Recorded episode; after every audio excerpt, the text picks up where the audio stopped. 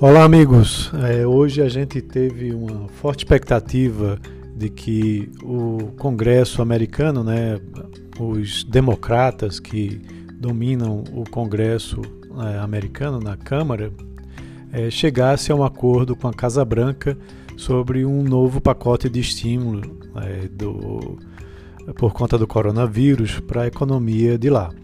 Né. A Pelosi, que é a representante é, lá do, do, do, da Câmara, né, estava em discussões com é, a Casa Branca, mas não chegaram a um acordo. A expectativa era que hoje seria o prazo final para que isso acontecesse e não aconteceu. Mas houve sim avanços, progressos aí em relação a esse acordo e saíram ambos dizendo que amanhã vão continuar negociando para chegar a um acordo final.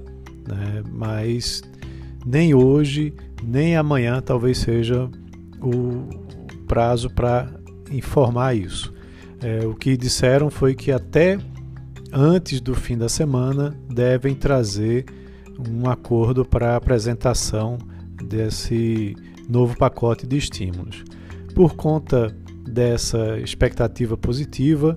Né? A bolsa hoje fechou acima dos 100 mil pontos, né? já havia um tempo que estava é, abaixo desse patamar e é, o dólar passou o dia em queda, mas no final terminou fechando em alta, talvez até já revertendo um pouco esse, essa decisão de não fechar ainda um acordo desse novo pacote de estímulos mas provavelmente amanhã deve se manter ainda uma expectativa positiva em relação ao fechamento desse acordo.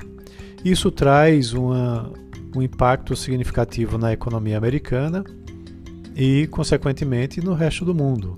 Né? O governo americano consegue estar fazendo política fiscal é, e monetária com certa facilidade, né? porque os demais é, países né, não emitem dólar e ele e os Estados Unidos emitem. Então, isso termina trazendo uma facilidade adicional para esse país. Mas, ao mesmo tempo, o dólar termina se desvalorizando em relação a outras moedas. Mas vamos aguardar. Né? Amanhã deve ter, sim, alguma novidade interessante em relação a esse pacote de estímulo né, para economia americana e a repercussão disso no restante do mundo. Um abraço a todos e até a próxima.